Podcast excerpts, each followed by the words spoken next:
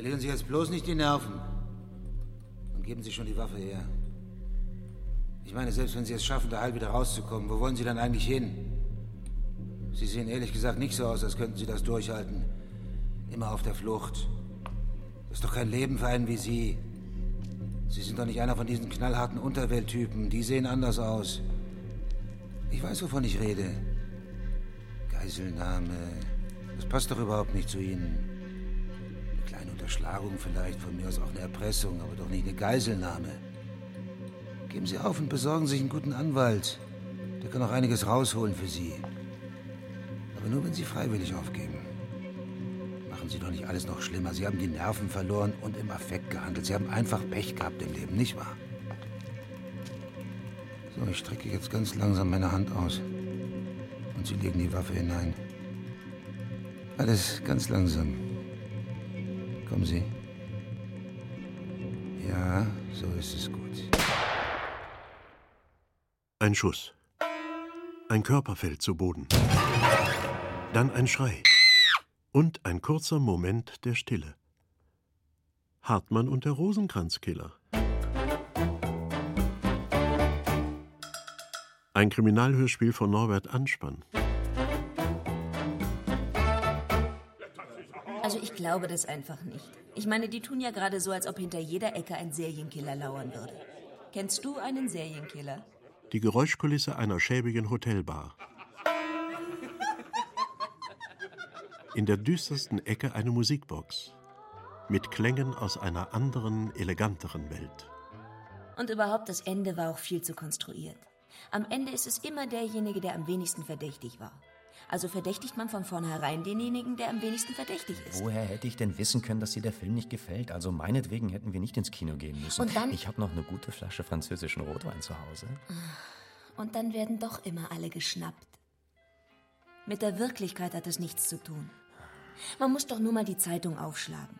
Der Rosenkranzkiller läuft schon seit Monaten frei herum. Hinterlässt bei jeder Leiche einen Rosenkranz. Das ist doch irre. Das muss doch ein völlig Bekloppter sein. Ich wette, der ist aus der Klapsmühle ausgebrochen.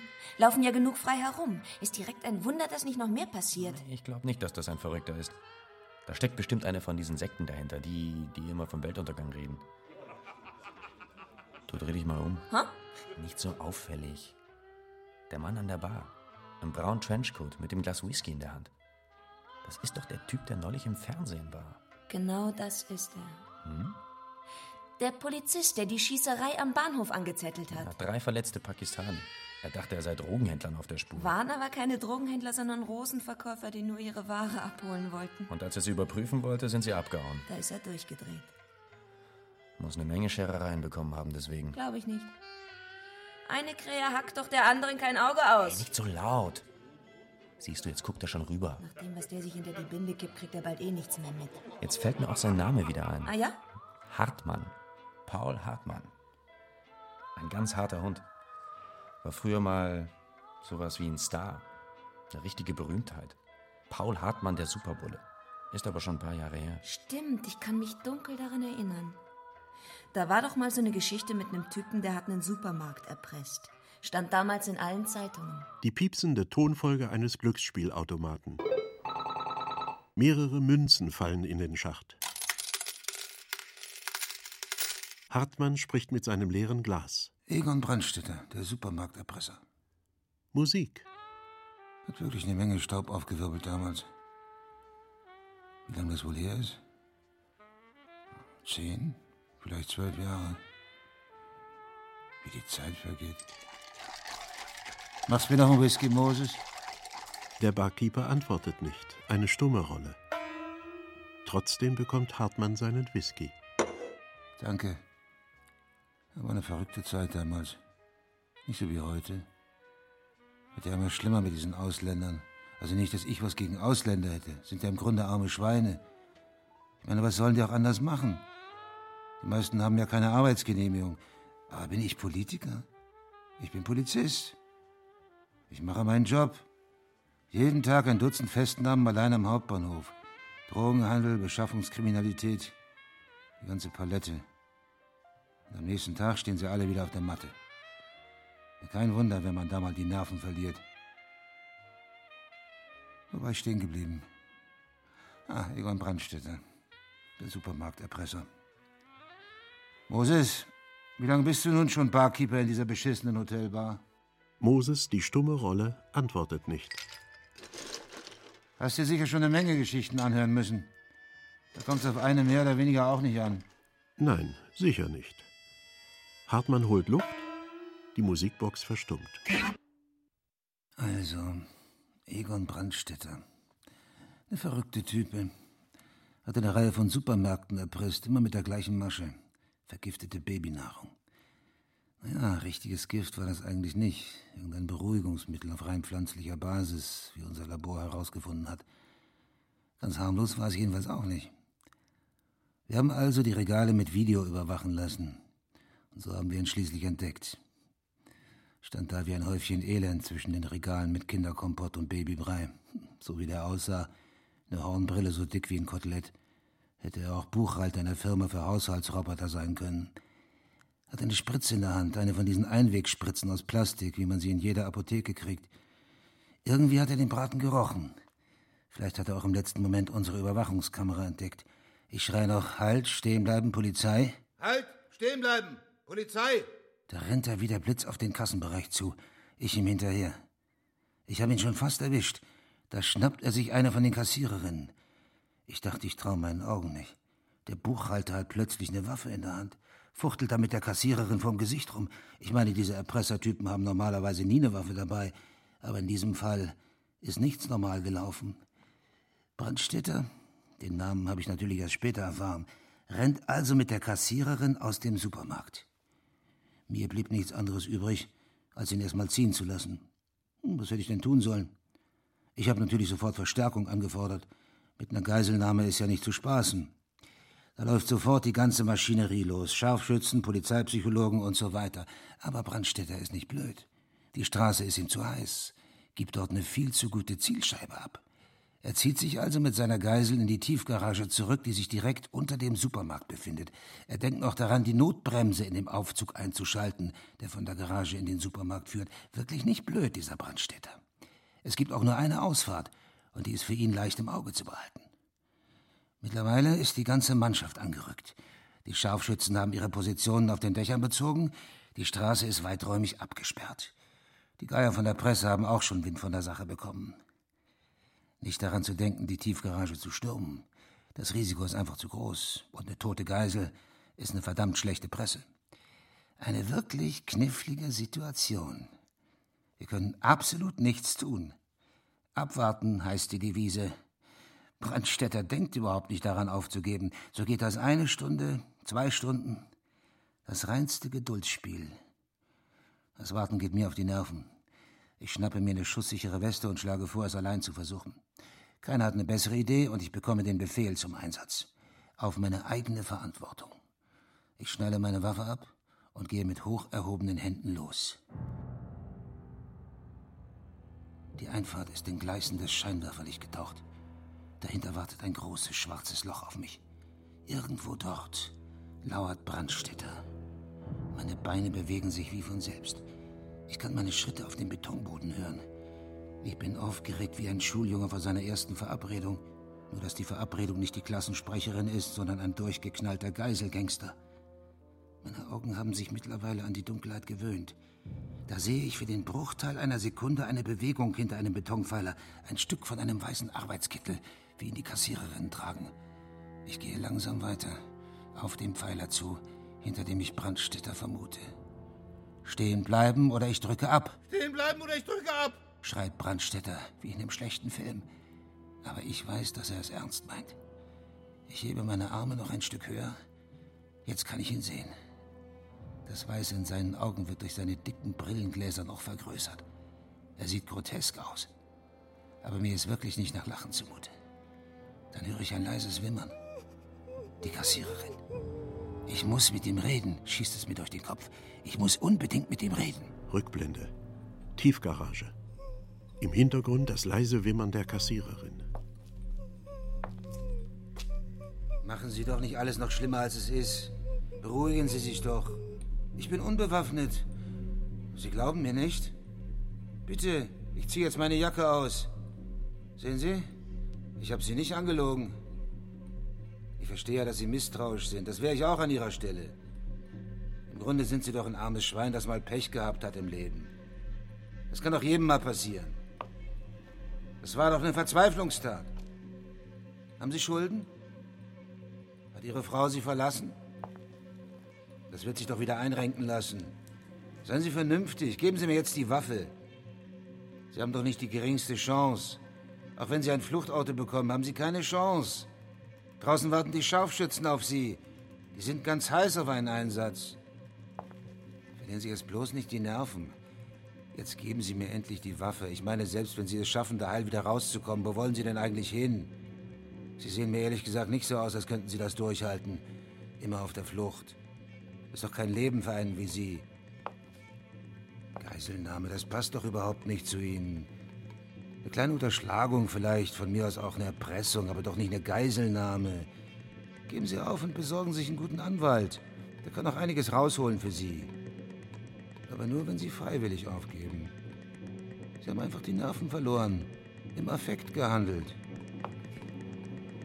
So, ich strecke jetzt ganz langsam meine Hand aus. Und Sie legen die Waffe hinein. Alles ganz langsam. Kommen Sie.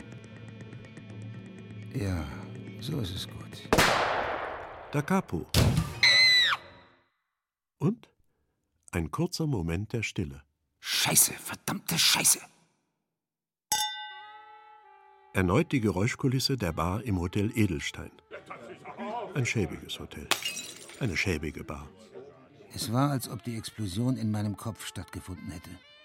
Irgend so ein schießwütiger Irrer in Uniform ist mir gefolgt und hat abgedrückt. Genau in dem Moment, als mir Brandstätter die Waffe reichen wollte. Die Kugel traf ihn mitten ins Herz, war sofort tot. Die Ironie an der Geschichte, er war gar nicht bewaffnet, zumindest nicht wirklich. Es war eine Plastikpistole, die hatte er vorher in der Spielzeugabteilung geklaut. Sehen ja mittlerweile täuschend echt aus, die Dinger. Der Befehl für den Scharfschützen ist angeblich von ganz oben gekommen. Polizeipräsidium. Ich habe die Schnauze gehalten. Bin ja ziemlich groß rausgekommen in der Presse. Trotzdem eine unangenehme Sache. Ist blöd gelaufen für Brandstätter. Jedenfalls konnte ich eine ganze Weile nicht schlafen deswegen. Naja, es gab noch andere Gründe, warum ich nicht schlafen konnte. Eva, die Kassiererin. Merkwürdiger Anlass, seine Frau kennenzulernen. Ich bin dann zum Drogendezernat gewechselt. Drogen sind eine wirklich miese Sache. Ich wollte was Gutes tun. Naja, finanzielle Gründe hatte ich auch. Hatte mir bessere Aufstiegschancen ausgerechnet. Eva stellt wirklich hohe Ansprüche. In der Hotelbar klingelt das Telefon. Die stumme Rolle hebt ab, runzelt die Stirn und reicht den Hörer an Hartmann weiter. Wortlos. Für mich? Eva, das ist ja mal eine echte Überraschung. Hartmann hier, Eva dort. Dazu ein Slowfox. Ich dachte, du bist im Fitnessstudio.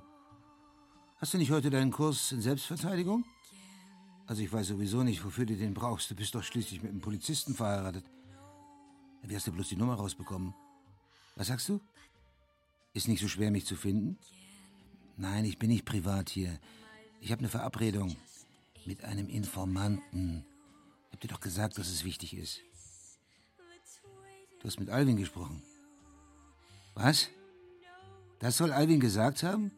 Dass ich vom Dienst suspendiert bin? Also das ist doch... Das ist mir doch scheißegal, was Alvin gesagt hat. Ich habe Urlaub genommen. Wieso ich dir nichts davon erzählt habe? Gut, ich geb's zu. Sie haben mich darum gebeten, Urlaub zu nehmen. Weiß doch, wegen dieser verdammten Schießerei. Nur für ein paar Wochen, bis Gras über die Sache gewachsen ist. Was ich dann hier mache? Ich kann dir alles erklären, Eva, aber das geht am Telefon schlecht.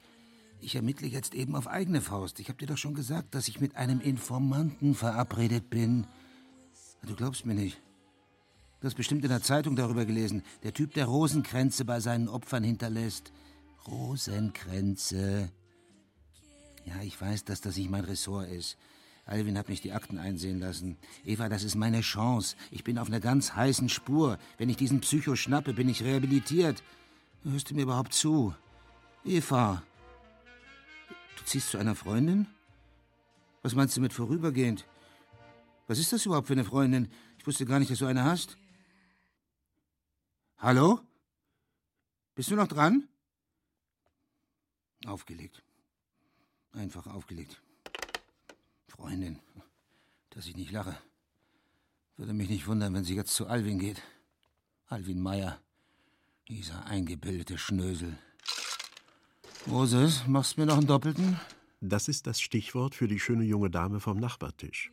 Lächelnd, sich leicht im Takt der Melodie wiegend, die jetzt aus der Musikbox erklingt, tritt sie an Hartmann heran. Darf ich Sie einladen? Hä? Entschuldigen Sie, dass ich Sie einfach so anspreche. Nicht, dass ich Sie belauscht hätte, das ist wirklich nicht meine Art, aber Sie sind doch Polizist, oder? Geben Sie ruhig zu, dass Sie mich erkannt haben. Die Schießerei letzte Woche. Sie haben doch sicher davon gehört. Ist schließlich genug breitgetreten worden in der Presse. Ich, Ah, ist ja auch egal. Ich habe mich vorhin mit meinem Bekannten über diesen Rosenkranz-Killer unterhalten. Und Günther, das ist mein Bekannter. Also Günther meint, dass da eine von diesen Sekten dahinter steckt. Sie wissen schon, die, die immer davon reden, dass die Welt untergeht. Ich glaube das aber nicht. Wissen Sie, ich habe da so meine eigene Theorie aufgestellt. Ich meine, bei dem Mörder, da handelt es sich doch eindeutig um einen Verrückten. Einen Psychopathen, nicht? Vielleicht ist er aus einer Irrenanstalt ausgebrochen. Der nimmt doch sicher verschreibungspflichtige Medikamente, oder? Vielleicht kann man das nachprüfen. Nur was halten Sie davon? Tja, Ach herrje, jetzt habe ich ganz vergessen, mich vorzustellen. Ich heiße Maria. Maria Schiller. da haben Sie aber Glück gehabt, Maria. Ich darf doch Maria zu Ihnen sagen, ne? Darf er? Die Musik verstummt. Vorsichtshalber. Ich bearbeite gerade diesen Fall. Aber erzählen Sie es nicht weiter. Ist nämlich streng geheim. Undercover sozusagen. Undercover. Das klingt ja aufregend wie im Film. Und nun spannen Sie mich nicht so auf die Folter. Also, wenn Sie mich fragen, ein Verrückter ist es nicht. Ich meine, der Mörder hat nicht spontan gehandelt. Sonst müsste er immer zufällig einen Rosenkranz dabei gehabt haben. Das heißt, er hat die Morde vorher geplant. Alle Opfer wurden erschossen. Unsere Ballistiker haben herausgefunden, dass immer die gleiche Waffe benutzt worden ist, eine Barretta 9 mm. Wir können also mit Sicherheit davon ausgehen, dass es sich um ein und denselben Täter handelt. Triebtäter hingegen benutzen in den seltensten Fällen eine Schusswaffe. Sie planen den Mord nicht. Es überkommt sie sozusagen. Die meisten haben ein Messer dabei oder sie erdrosseln das Opfer mit ihren Händen. Oder sie nehmen einen Gegenstand, der sich zufällig gerade am Tatort befindet. Aber eine Schusswaffe, das glaube ich einfach nicht. Noch ein Punkt, der gegen einen Triebtäter spricht. Wir haben keine Spuren von Gewaltanwendung bei den Opfern gefunden. Keine Hämatome, keine Hautfetzen unter den Fingernägeln, nichts. Und wissen Sie, was das Merkwürdigste an der Sache ist? Nein. Die Waffe war aufgesetzt. Das konnten unsere Experten anhand der Schmauchspuren feststellen. Das Opfer muss den Mörder also ziemlich dicht an sich rangelassen haben. Sie meinen also, das Opfer hat den Mörder gekannt. Interessante Theorie. Wir haben das überprüft. Fehlanzeige. Wenn das Opfer den Mörder gekannt hätte, dann müsste es auch eine Verbindung zwischen den Opfern untereinander geben. Das gibt es aber nicht. Auf den ersten Blick sieht es so aus, als ob die Opfer völlig beliebig ausgewählt wurden. Die erste Leiche, die wir gefunden haben, ein Antiquitätenhändler in der Innenstadt. Er lag erschossen in seinem Laden zwischen Schränken aus dem 17. Jahrhundert. Seine Schläfe war so wurmstichig wie die alten Schränke, die er verkauft hat. Nur dass der Wurm aus Blei war und aus einer Barretta 9 mm stammte. Den Rosenkranz haben wir neben seinem Kopf gefunden. Das zweite Opfer war ein Jogger. Ein kleines Mädchen, das die Enten füttern wollte, hat ihn entdeckt. Der Jogger hatte eine von diesen japanischen Uhren am Handgelenk. Eine, die den Puls messen konnte. Die Uhr hat noch einen Puls angezeigt, als schon lange keiner mehr vorhanden war. Der Mann hat nun aber keine Gelegenheit mehr, sich beim Hersteller zu beschweren. In einem Strauch ein paar Meter vom Tatort entfernt fanden wir diesmal den Rosenkranz. Wir haben alles versucht, aber wir konnten beim besten Willen keine Verbindung zwischen dem Antiquitätenhändler und dem Jogger herstellen. Und es gab ja noch mehr Leichen. Sie wollen mir doch nur Angst machen. Aber das wird Ihnen nicht gelingen. Wissen Sie, ich mache nämlich einen Selbstverteidigungskurs. Na wirklich? Meine Frau macht auch einen. Bringt das was? Ich würde es nicht ausprobieren. Vielleicht steckt ja doch eine Sekte hinter den Morden. Das glaube ich nicht. Das ist ein Einzelgänger, mit dem wir es hier zu tun haben. Das sagt mir mein Instinkt. Außerdem, nach allem, was die Spurensicherung ergeben hat, ist das ein Profi. Ein eiskalter Profi. Keine Fingerabdrücke, keine Hämatome, nichts. Wollen Sie wissen, was ich von dieser abgefahrenen Sache mit den Rosenkränzen halte? Ja. Schwindel. Ein einziger ausgemachter Schwindel, um mich in die Irre zu führen. Aber nicht mit mir. Ja, aber die Morde, die waren doch echt, oder? Die Morde schon, aber nicht die Rosenkränze. Alles nur Schnickschnack, um die Polizei vom wahren Motiv abzulenken. Und was ist denn nun das wahre Motiv? Habgier. Das klassische Motiv. Wir haben es hier mit einem Auftragskiller zu tun. Das ist die einzig mögliche Schlussfolgerung. Verstehen Sie? Der mordet für Geld. Ich verstehe. Die Russenmafia. Nein, das hat nichts mit der Russenmafia zu tun. Das ist eine andere Handschrift. Die Russenmafia, die erledigt ihre Morde ohne solchen Firlefanz. Außerdem benutzen sie meist russische Armeewaffen. Und keines der Opfer hatte was mit dem Milieu zu tun. Nicht die geringsten Vorstrafen. Das war nicht die Russenmafia. Unser Killer, der fischt eher im privaten Bereich. Den können Sie anheuern wie einen, sagen wir mal, einen Klempner. Klempner? Ist das Abflussrohr kaputt, holt man sich einen Klempner. Ist die Ehe kaputt, bestellt man sich eben einen Killer. Oh. Nur, dass man für den Killer ganz schön was hinblättern muss.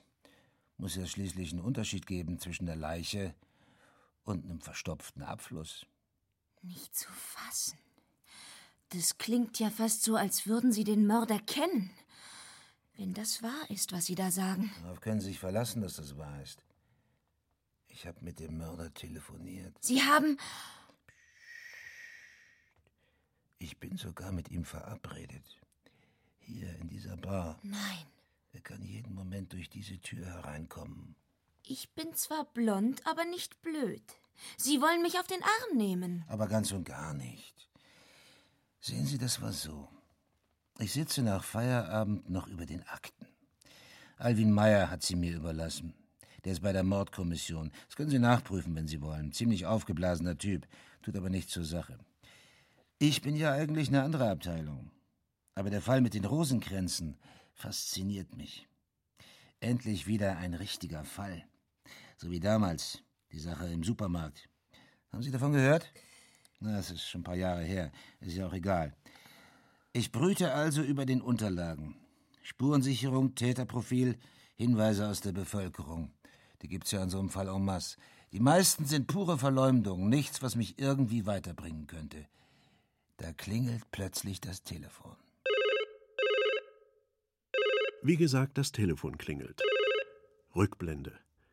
Das Büro von Hartmann, in dem sonst nichts zu hören ist, als das gelegentliche Gurren der Tauben vor dem Fenster. Hartmann, Kriminalpolizei. Geben Sie mir Namen und Aufenthaltsort. Wenn Sie mir Namen nicht geben wollen. Was sagen Sie da? Sie haben einen Hinweis zum Rosenkranzkiller? Da müssen Sie sich mit der Mordkommission in Verbindung setzen. Sie sind hier im Drogendezernat. Nein, das ist eine andere Durchwahl. Verlangen Sie Herrn Meyer, Alwin Meyer. Sie wollen nur mit mir sprechen. Die Schießerei letzte Woche. So, so, Sie sind also sowas wie ein Fan von mir. Aber nun kommen Sie mal zur Sache. Ob ich eine Zeitung zur Hand habe? Warum fragen Sie? Ja, hier liegt eine. Die privaten Kleinanzeigen. Moment. Schlampiger Hausfrau sucht Putzsklaven. Anruf genügt. Also ich verstehe wirklich nicht, was das mit dem Fall zu tun haben soll. Moment. Das klingt schon interessanter. Agentur Rosenkranz. Sperrmüllentsorgung aus privater Hand. Preisverhandlungssache. Hm. Die Telefonnummer, die angegeben ist, eine 0190er Nummer. Merkwürdig. Hallo? Sind Sie noch dran? Aufgelegt. 0190 777 viermal die drei. Hallo? Sie haben unsere Hotline gewählt. Agentur Rosenkranz. Sperrmüllentsorgung aus privater Hand. Damit wir Ihren Auftrag schnell und diskret ausführen können, deponieren Sie 30.000 Mark in kleinen Scheinen in einem Schließfach am Hauptbahnhof. Geben Sie den Schlüssel anschließend im Fundbüro ab.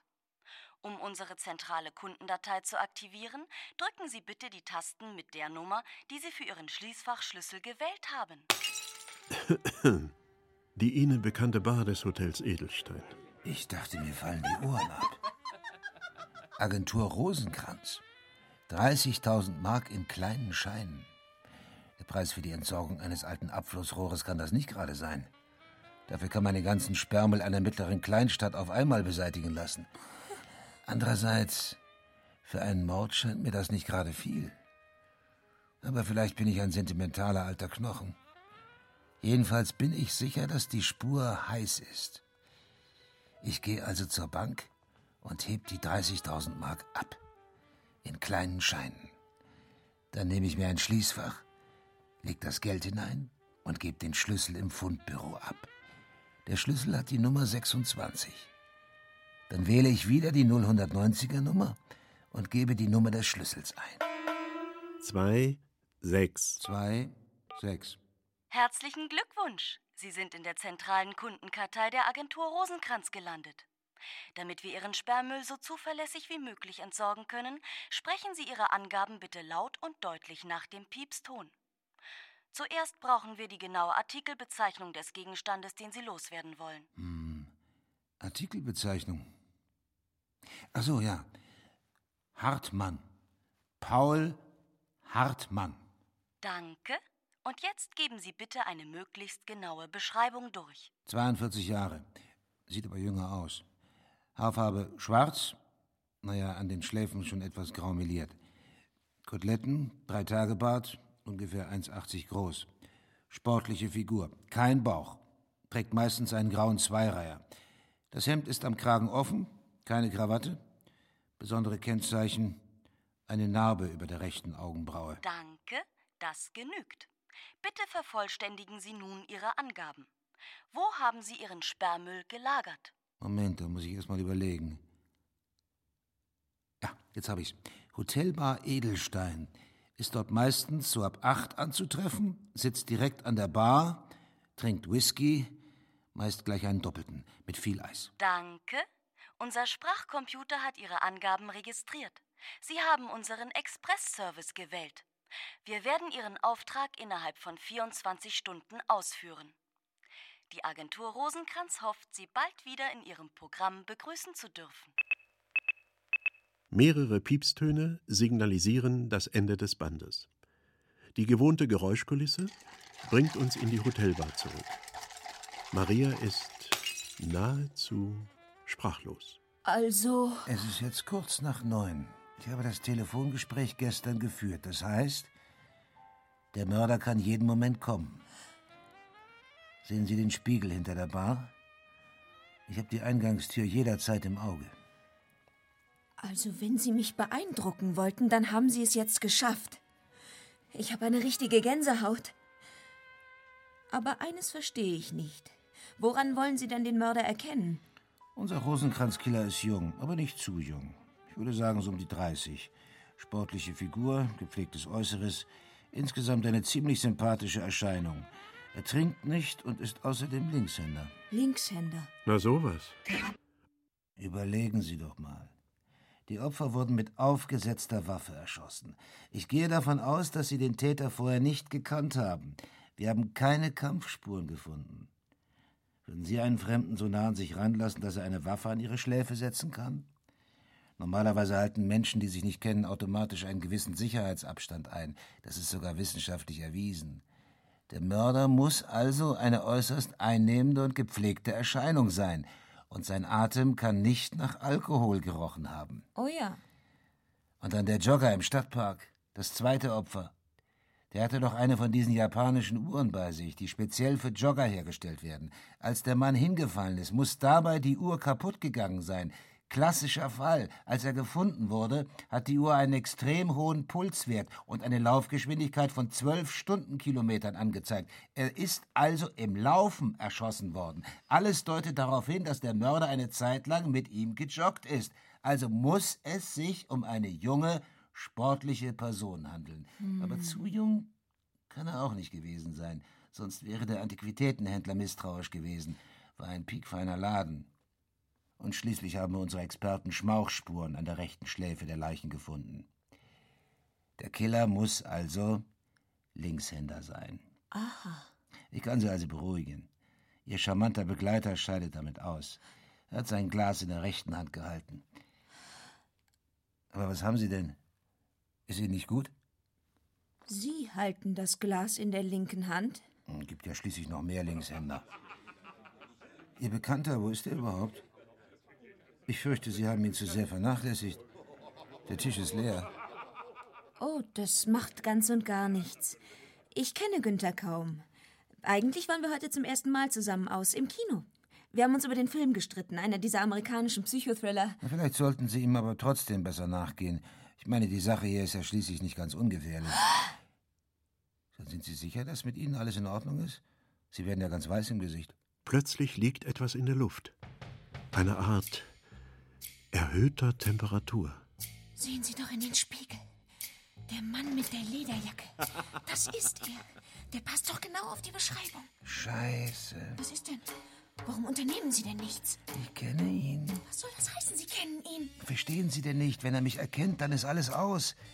Der riecht doch sofort den Braten. Das ist Kemal Önver. Der schöne Kemal. Drehen Sie ja nicht um. Ich habe ihn mal verhaftet. Arbeitet manchmal als Drogenkurier. Hat eine ganze Reihe von Vorstrafen. Drogenhandel, Zuhälterei, Glücksspiel. Auch schon mal Körperverletzung, aber nichts Großes dabei. Ist ein ziemlich kleines Licht in der Szene. So eine eiskalte Killernummer passt eigentlich gar nicht zu ihm. Aber vielleicht hat er in letzter Zeit ein bisschen Pech beim Pokern gehabt. Was macht er jetzt? Können Sie vielleicht erkennen, ob er Linkshänder ist? Er sieht sich um, als ob er jemanden sucht. Mein Gott, er hat die Hand in der Jackentasche. Es ist die linke Hand. Jetzt steuert er direkt auf die Bar zu. Warum tun Sie denn nichts? Verdammt, er sieht genau in den Spiegel. Jetzt überstürzen sich die Ereignisse. Halt, Polizei, stehen bleiben! Tumult. Warten Sie, ich komme mit. Hartmann rennt hinter dem schönen Kemal her. Bleiben Sie, wo Sie sind! Schnitt, außen, Nacht. Hartmann läuft noch immer hinter Kemal her. Aber nicht lange. Dann gibt er auf. Scheiße, ich habe ihn verloren. Es ist meine Schuld. Er hat mich erkannt. Ja, aber wenn Sie nicht versucht hätten, mich zurückzuhalten, dann hätten Sie ihn noch erwischt. Was hätte ich denn schon gegen ihn in der Hand gehabt, dass er zum falschen Zeitpunkt die Bar betreten hat? Ach, immerhin, ich hätte vielleicht die Mordwaffe sicherstellen können. Die ist er inzwischen sicher losgeworden. Wie kann ich das nur wieder gut machen? Ich weiß, das ist nicht viel, aber vielleicht darf ich Sie einladen? Ich habe noch eine Flasche französischen Weißwein zu Hause. Ich dachte, jetzt, wo wir nichts mehr tun können. Wissen Sie eigentlich, dass Sie eine wunderschöne Frau sind? Ich war die ganze Zeit so darauf fixiert, den Killer zu schnappen, dass ich gar nicht gemerkt habe. Aber was haben Sie denn? Habe ich was Falsches gesagt? Sie zittern ja am ganzen Leib. Das ist nur die Aufregung. Ich glaube, das Ganze war doch ein bisschen viel für mich. Darf ich mich etwas festhalten? Oh. Sehen Sie, ich mache Ihnen nur Umstände. Aber überhaupt nicht. Wie weich sich dein Körper anfühlt. Weißt du, was mir jetzt gerade durch den Kopf geht? Ich weiß, das ist nicht gerade originell, aber irgendwie kommst du mir bekannt vor. Irgendwo habe ich dich schon mal gesehen. Spar dir lieber deinen Atem, starker Mann. Was machst du da? halt, da bin ich kitzlig.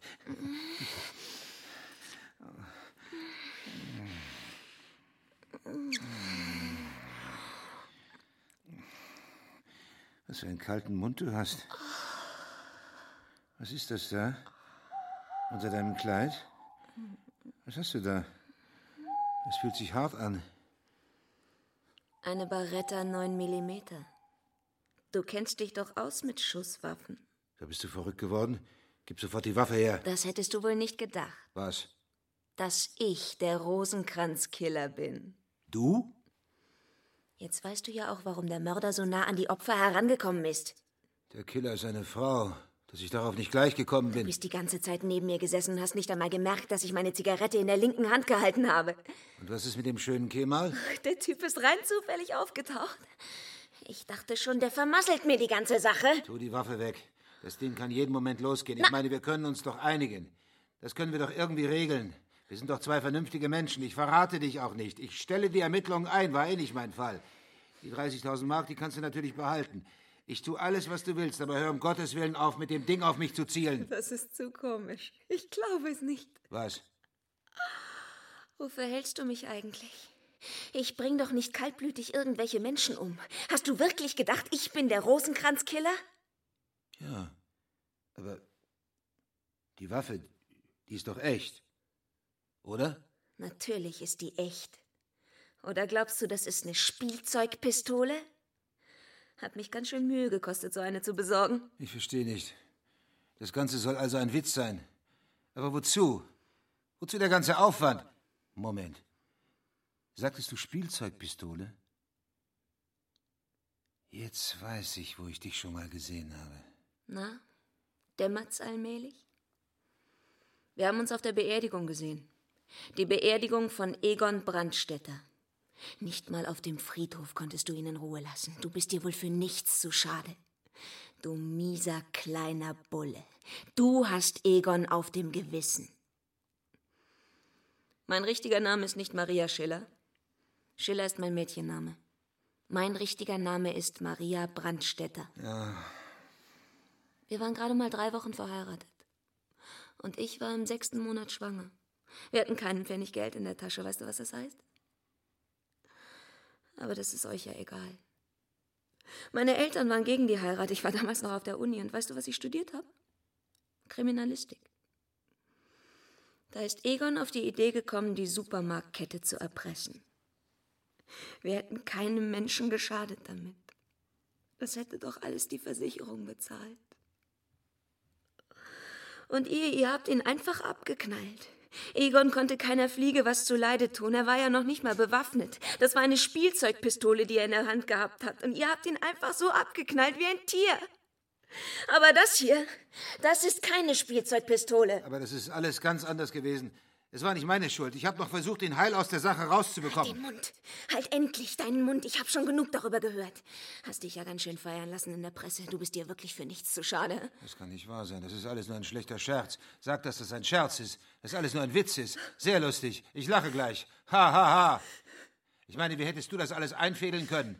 Woher wusstest du, dass ich an dem Fall dran bin? Das wusste niemand. Und dass ich im Büro bin, als dieser anonyme Anruf kam. Der kam doch von dir, oder?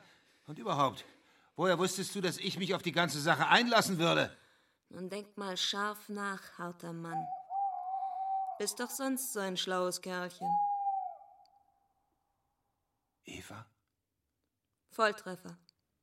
Der Kandidat hat 100 Punkte. Eva Hartmann, deine Frau. Ich habe sie im Fitnessstudio kennengelernt. Selbstverteidigungskurs. Was es nicht alles für Zufälle gibt. Lohnt sich wirklich, so einen Kurs zu belegen? Ist eine nette Person, deine Frau. Wir haben uns auf Anhieb verstanden. So viel Geschmack hätte ich dir gar nicht zugetraut. So. Und Du jetzt bist ja verrückt. Völlig durchgeknallt. markier hier bloß nicht den starken Mann. Nein, das tut Hartmann nicht. Stattdessen dreht er sich um und läuft weg. Halt! Bleib stehen! Du denkst wohl noch immer, das ist ein Witz. Das ist kein Witz. Nein, das ist wirklich kein Witz. Und deshalb schießt sie jetzt. Sie schießt sogar mehrmals. Dann Stille.